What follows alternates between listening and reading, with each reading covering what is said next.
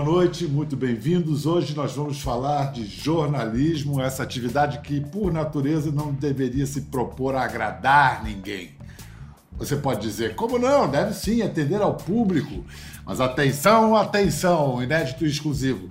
Nessa lida, uma palavra faz toda a diferença. Jornalismo não deve atender ao público e sim ao interesse público. Bom, deitada toda essa regra, atividade consagrada em busca da verdade.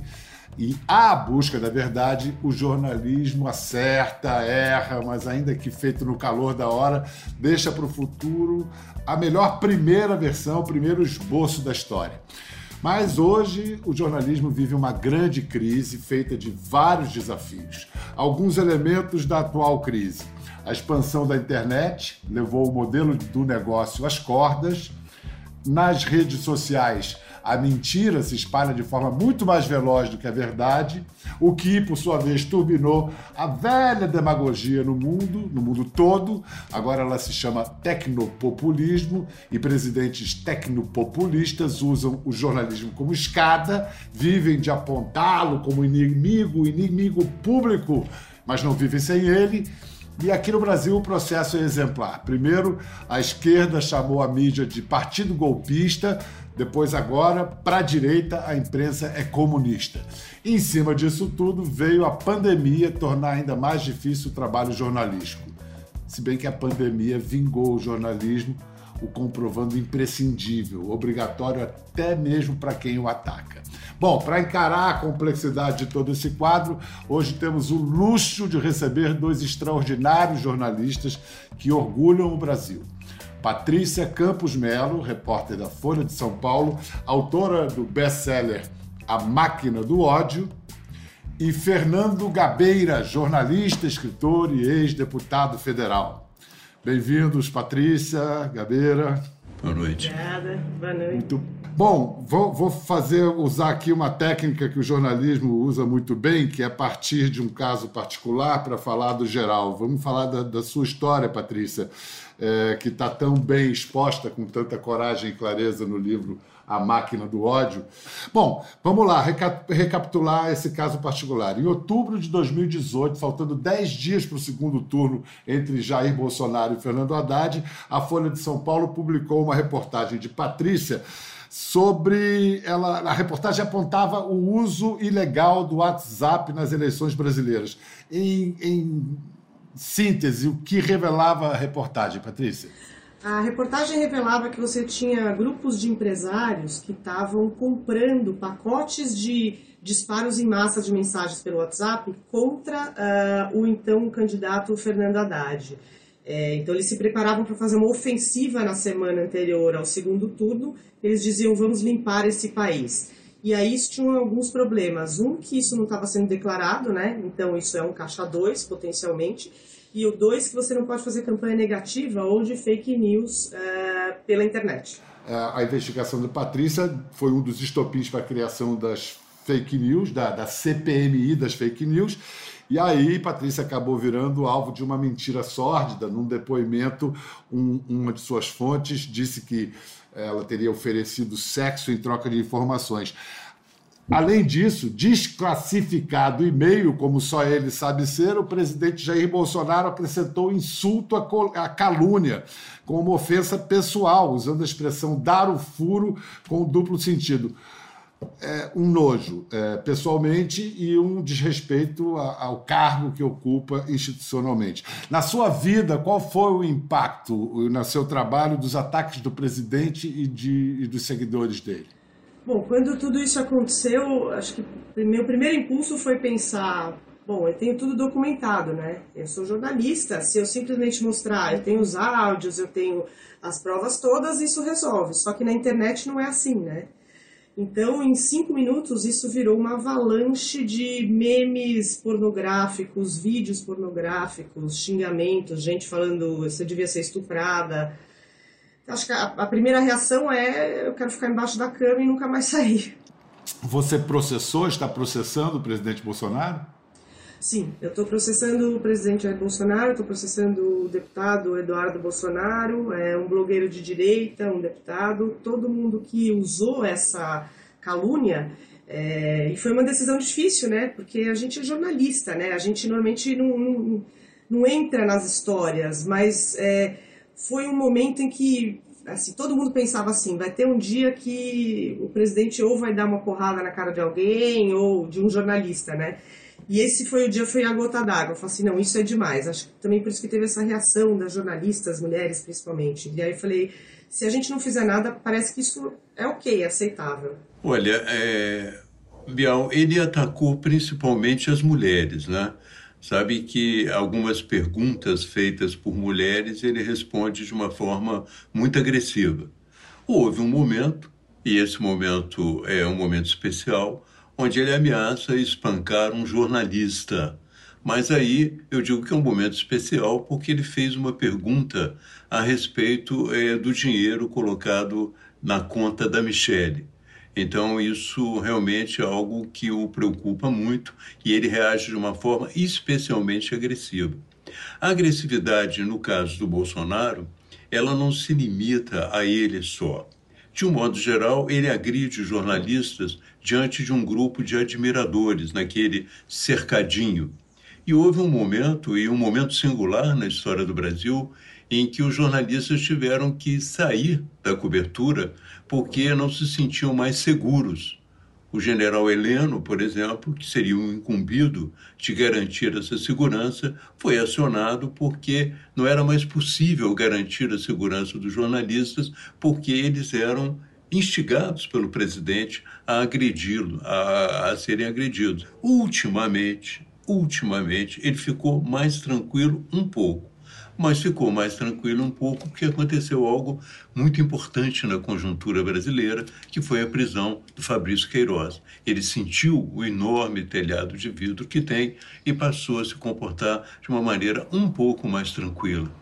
Queria só acrescentar Mas... uma coisa, desculpa, se eu puder, é que os apoia isso quando o próprio presidente da República faz isso, isso funciona como um sinal verde né, para os apoiadores. A gente viu isso no dia 3 de maio, numa das manifestações ali perto do Planalto, que os apoiadores dele agrediram um fotojornalista, o Dida Sampaio, socaram, empurraram, né? Então, é obviamente, se você fica o tempo inteiro dizendo essa imprensa é comunista, imprensa é nojenta, etc., isso meio que libera geral. Eu só queria voltar aqui, o Gabeira falou dessa transformação que de fato ocorreu após a prisão do Queiroz. É, mas o próprio, você mesmo, Fernando, você já defendeu que é uma visão mais tolerante, uma oposição construtiva ao governo Bolsonaro. E você também alertou em seguida, mais tarde, para a ameaça de ruptura institucional. O que, que, mostram as fotos de Bolsonaro agarrado ao Toffoli, ao Columbre, todo mundo ali tomando tubaína. O que, que isso quer dizer? Olha, quer dizer que nós voltamos ao período é, da redemocratização, ao período que nós estamos acostumados em Brasília. E isso significa também que cessou momentaneamente e de uma forma ainda não estável o perigo de voltarmos a um período mais anterior à redemocratização, ao período do governo militar. Quer dizer, o Bolsonaro deixou de ameaçar o Supremo Tribunal Federal, deixou de ameaçar o Congresso, fez um acordo com o Centrão, é, procurou os ministros, os abraça, almoça com eles quando pode, o que significa que ele iniciou um processo de pacificação. Mas, como eu tenho observado nos artigos, essa tubaína pode ser envenenada, porque eu acho que quando ele tiver a oportunidade, ele volta à carga, porque ele continua tendo a mesma estrutura, é, a estrutura autoritária, o mesmo desejo de concentrar o poder. E mais ainda, né? a mesma tendência destrutiva em relação ao nosso meio ambiente. Né? Um homem que é, eu convivi com o Bolsonaro muitos anos, discutimos questão ambiental, a questão de direitos humanos, é, nos respeitávamos, mas eu fiquei surpreendido com a fúria destrutiva que ele tem, o que ele colocou no meio ambiente no Brasil, como ele se relaciona com a Amazônia, como tem se relacionado com o Pantanal, como agora ele se relaciona com os manguezais, com as restingas. É a ideia de uma pessoa destrutiva mesmo, entende? Eu acho um pouco, na verdade, até perigoso, é, porque nessa nova versão aí, mais cordato, é, o presidente Jair Bolsonaro ele se aproxima de outros líderes populistas que são mais inteligentes, né? Eles vão simplesmente compondo com as instituições e passando a boiada, né? Então, por exemplo, em vez de você bater de frente com a imprensa como antes, agora ele simplesmente só vai querer passar medida provisória que prejudica a imprensa, né? E agora ele já está ali mais ou menos pacificado com o Supremo. Então é um momento que a gente, todo mundo obviamente está aliviado, né? Porque você não tem aquele choque constante com as instituições, mas é um momento também que tem perigo desse autoritarismo insidioso, né? Vamos lá, vamos ver essa, essa que é uma das questões centrais do seu livro, A Máquina do Ódio. Afinal, qual foi o peso dos disparos em massa ilegais do WhatsApp na eleição brasileira? Numa palestra dada na Colômbia, o executivo do WhatsApp, Ben Supple, deu uma resposta clara. Vamos ouvir com tradução simultânea para o espanhol. Y la razón por la cual estamos hoy aquí es que los gobiernos utilizan WhatsApp, partidos locales, fact-checkers, periodistas locales. Tenemos un papel importante que jugar en el ámbito cívico.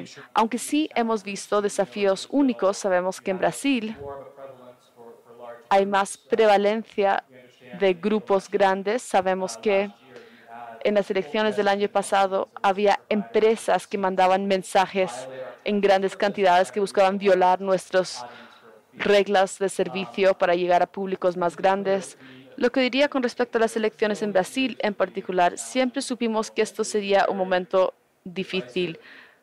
Fueron elecciones muy polémicas, tenías todas las condiciones para contenido problemático y desinformación. Muchas personas en Brasil no tienen acceso a buenas fuentes de información y dependen de WhatsApp de manera desproporcional y no tienen la forma de verificar contenido. Así que esto nos lo tomamos muy en serio. Pois é, aí a pergunta que, que se faz, primeiro, será mesmo que as eleições podem ser decididas graças à ferramenta WhatsApp?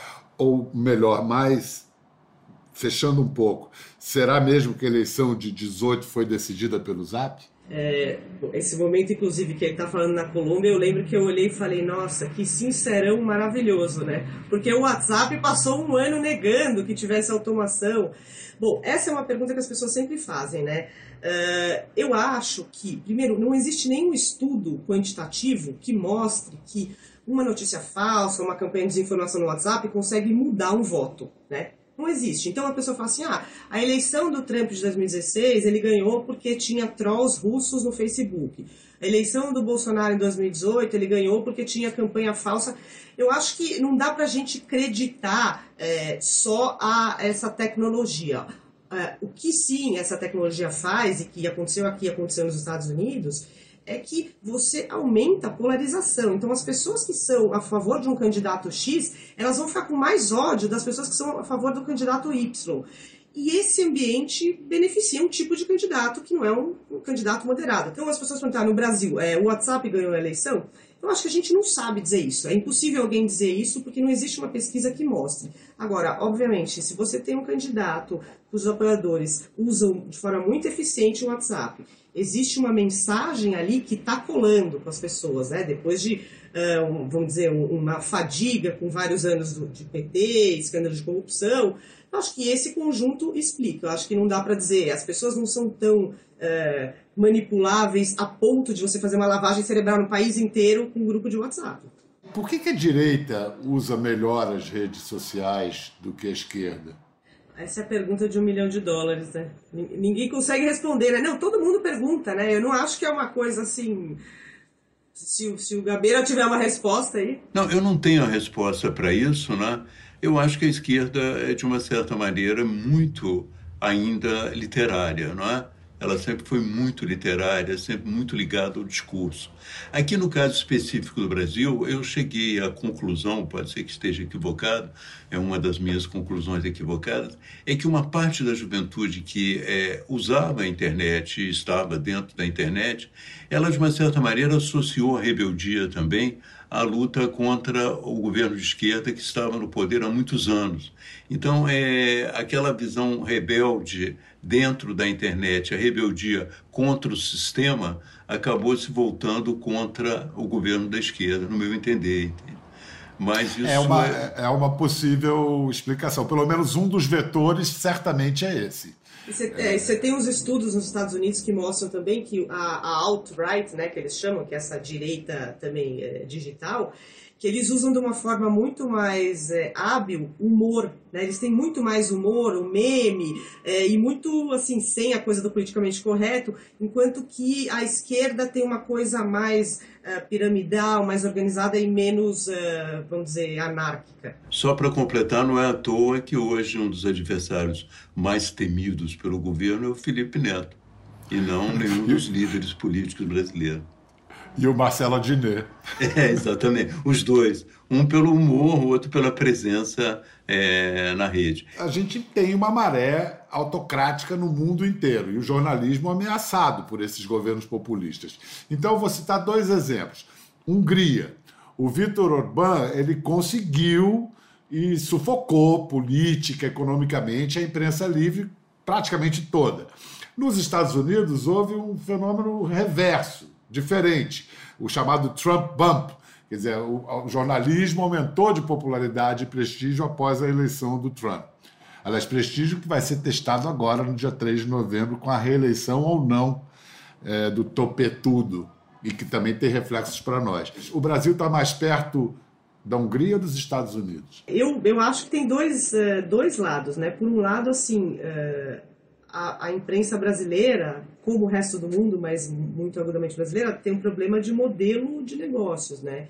É, de ganhar dinheiro com a internet. Então, não só é uma coisa de você ser atacado, vamos dizer, por, por líderes uh, autoritários ou, ou, autocratas, mas você também está buscando um jeito de você ser viável financeiramente, que foi o que aconteceu muito na Hungria, na Turquia, né? Essas, quanto mais fraco fica um jornal, uma TV, mais é, é, é, você pode ser pressionado, né? É, então isso eu acho que nos Estados Unidos, os Estados Unidos passou por isso antes, né? Você já teve essa redução da imprensa, essa crise passou uh, um pouco antes. Então eu acho que uh, nisso a gente infelizmente se assemelha e vai e vai piorar, né? Porque a gente está numa pandemia, a gente está numa recessão e, e, o que a gente tem é pressão do governo publicamente e uh, privado nos bastidores sobre anunciantes privados. Né? Mas vamos lá, vamos, vamos falar um pouco do nosso uh, métier. Patrícia foi criada a mingau de jornal, né? pai grande jornalista, Hélio Campos. E você sabe, Patrícia, você também sabe, Gabeira, que Pô, ninguém fala tão mal de jornalismo e tão bem mal do jornalismo quanto os jornalistas. Né? Ninguém critica tanto o jornalismo quanto a gente. É uma, uma, profissão feita de muita frustração e, por isso, muita autocrítica e reflexão. Por onde que a gente deve começar a nossa autocrítica, Patrícia? Eu acho que a primeira autocrítica que a gente tá, tem que fazer é que a gente não sabe cobrir esse novo tipo de líder populista. Né? Acabou de sair um estudo até nos Estados Unidos mostrando que é, quem mais dissemina essa história na eleição americana de que a eleição vai ser fraudada e que o voto pelo correio não funciona é a mídia tradicional. Porque a gente, no afã de cobrir todos os absurdos né, que, que as pessoas falam, você acaba disseminando isso. Assim, não vou te dizer que então a solução é vamos ignorar. Não dá para ignorar, porque os caras governam pelo Twitter, os caras. Você está falando da falsa equivalência, disso que você está falando, né? É a falsa equivalência também, né? Aliás, tem, tem instâncias, teve uma agora do New York Times que eles tiveram que pedir desculpas, que eles puseram lá. Alguns especialistas dizem que detergente não cura Covid. Tipo, alguns não, cara pálida, todos. Então a gente né, fica com essa coisa. É... Não, mas eu acho também que assim, quando a gente for falar dessas notícias ou informações falsas dos líderes, você tem que contextualizar no título. Porque ninguém lê o resto, né? Então, se você colocar fulano diz que cloroquina cura, eles só vão ler fulano diz que cloroquina cura. Eles não vão ver o resto. É, eu acho que esse é um erro que... Fulano mente, diz que cloroquina cura. Eu acho que sim. eu acho que sim. Eu acho que sim. Gabeira, na sua interpretação, assim, como é que você explica esse ressentimento? Você falou há pouco do ressentimento que o, o, o Bolsonaro expressa. Ele expressa e ele reflete. Há um ressentimento de parte da população com relação ao jornalismo, à cultura, à ciência. Os populistas conseguiram, de uma forma bastante hábil, assimilar não só o sistema político, e academia também ao jornalismo. Sistema político, cientistas e, e, jornalistas são as mesmas pessoas que não levam em conta os interesses e a, a realidade do homem comum. De uma certa maneira, eu acho que talvez as eleições nossas, as nossas tendências últimas tendências nas quais eu sou muito culpado também. Eu quero, eu sempre tive essa tendência de fortalecer minorias, identidades, é, é, identidades raciais, enfim, todas as identidades minoritárias. Então isso eu acho que é, nos afastou um pouco do homem comum do homem que não tem possibilidade de dizer assim, eu preciso, eu como negro, eu como homossexual, eu como mulher, eu não tenho esses direitos. Ele é, não se sente assim contemplado nesse discurso identitário. Quer dizer, eu acho que é, tanto os políticos como a grande imprensa, talvez, tenham perdido um pouco o contato com esse homem comum com essas aspirações mais comuns, entende? Então isso fez com que o ressentimento se é, alastrasse um pouco. Vocês estão falando de um mundo no qual eu, homem branco, pobre e abandonado, eu não encontro caminho. Eu não encontro um lugar, entende? Essa é uma das minhas percepções. Pode ser que eu esteja equivocado mais uma vez também. Olha só, Patrícia, você propõe como uma autocrítica assim proativa, você propõe que seria importante que numa reportagem como a que você fez em 2018, que as reportagens é, busquem uma transparência, que mostrem claramente detalhes e métodos do processo de apuração, organização das informações.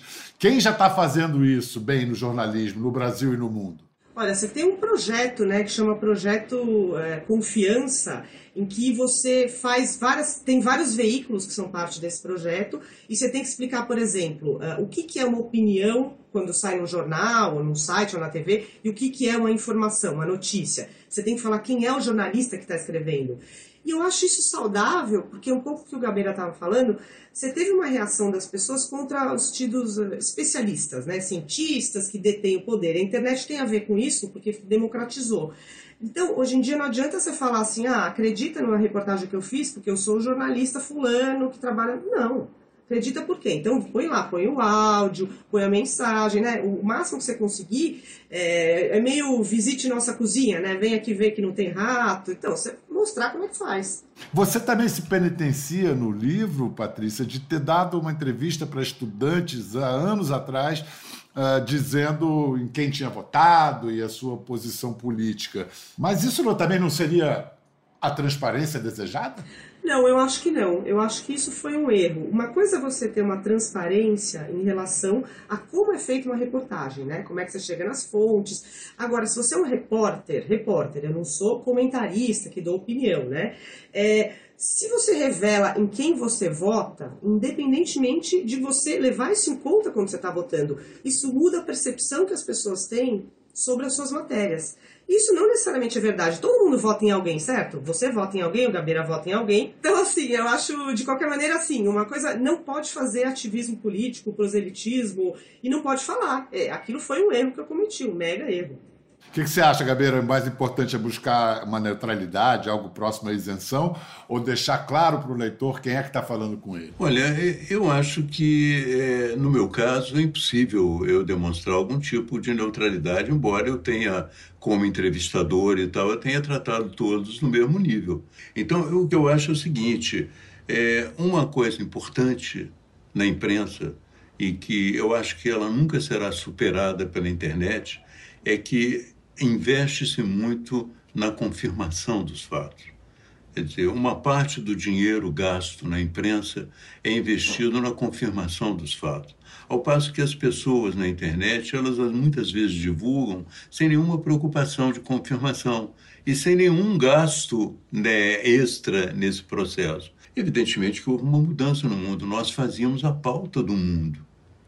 Nós dizíamos ao mundo o que, que era interessante ou não a partir da manchete. olha, isso aqui foi o mais interessante, vejam na manchete. Os dados mais interessantes estão nessa primeira página. Essa hierarquia ruiu, porque as pessoas hoje têm outras ideias a respeito disso. Então você encontra muitas vezes uma notícia que nós consideramos interessante, que é pouquíssimo lida, e algo que na internet que te parece bizarro, estranho, que é extremamente acessado. Entende? A nossa lógica também ficou um pouco é, destruída nesse processo. Ah, bom, agora eu tenho uma boa e uma má notícia sobre o jornalismo brasileiro do século XXI. Qual vocês querem ouvir primeiro? Primeiro a má notícia? É sempre melhor, né? A má notícia está no livro da Patrícia. Uma pesquisa encomendada pelo Senado no ano passado mostrou que 79% dos brasileiros usam o WhatsApp como fonte de informação mais importante, enquanto 50% têm a TV como fonte principal e míseros 8% jornais. Agora, a boa notícia. Este ano, a pandemia global, a boa notícia, a pandemia é dose, né? Isso é coisa de jornalista, né? Não, a, a, a, segunda má notícia é a pandemia. A consequência da pandemia é a boa notícia. Na hora de buscar informação confiável sobre o corona e a Covid, só 28% confiam no que chega pelo WhatsApp enquanto 83% confiam nos telejornais e 79% nos jornais. O que pode querer dizer que na hora que a onça bebe água, eles corre para o jornalão. Eu acho, eu acho que ainda tem, é, mantém um pouco dessa. Por mais que as pessoas queiram elas mesmas né, ir nas fontes de informação, essa democratização, ainda existe um lugar para o jornalismo ser um, um é, gatekeeper, né? Você ser essa pessoa que vai uh, legitimar ou fazer uma curadoria de informação, quer ter algum tipo de selo de qualidade. Não que você possa garantir que o jornalismo profissional é, é imparcial, isso não existe, a gente sabe, é utópico. Mas pelo menos você sabe que é um jornalismo que vai checar a informação, que vai ouvir os dois lados, né? Então, nesse momento, você meio que falar, ah, tia do zap, eu recebi isso aqui, é, acho que ganha, tem essa revalorização do jornalismo. Pelo menos as pesquisas mostram isso. Gabeiro, como é que você acha que o jornalismo pode aproveitar essas evidências de que essas evidências de que a ciência, o jornalismo e a própria cultura se mostraram fundamentais no quadro pandêmico? Olha, eu, eu acho que ele já está aproveitando, né? Se você observar as modificações que existem no nosso trabalho, né? Eu, por exemplo, é, o, a Globo News se transformou bastante nesse período. Vocês quase não vê mais aquelas entrevistas, quase não vê mais aqueles programas que eu fazia de viagens pelo Brasil. A concentração toda foi na notícia, entende? Porque as pessoas passaram a se interessar mais pelo que estava se passando. Então, em função disso, também é, cresceu. Né? Eu acho que é, são momentos na história que você precisa é, sentir o espírito do tempo, você precisa sentir o que, que as pessoas estão precisando mais, entende? Eu acho que nesse momento elas precisam de uma informação precisa, eles, elas precisam de uma informação cientificamente é, correta, não é? E eu acho mais ainda, é nesse momento elas precisam também, embora em escala menor, mas precisam também é, de uma ideia de futuro é, quais são as tendências que vão vigorar no futuro, quais são as possibilidades de mudança que existem pela frente. Essa entrevista, por exemplo, é um produto da época, é um, é um, produto do momento. Não nos tocamos, não nos vemos, daqui a pouco nós vamos desligar e desaparecemos no éter até que a gente reapareça outro dia mas a intensidade desse encontro está sendo muito bem-vinda e, e, nos alimenta muito ouvir você, ouvir você também, Patrícia. É, é, a, a, humanidade persiste. A humanidade no sentido adjetivo da palavra. É, quero agradecer muito, Patrícia Campos Melo, muito obrigado. Fernando Gabeira, muito obrigado sempre. É, ali atrás, eu, eu, sempre boto uns livrinhos para decorar. Eu botei o Que é Isso, Companheiro, 17 edição da Codecri, de 1981. então, do Gabeira, você tem um monte de livro que vale reler, porque eles estão muito mais atuais do que a gente pensa. E convidamos todos também a ler, está nas melhores casas do ramo, A Máquina do Ódio, muito de Patrícia bom. Campos Melo. Muito bom mesmo. Até a próxima, gente. Gostou da conversa? No Globoplay você pode acompanhar e também ver as imagens de tudo que rolou. Até lá.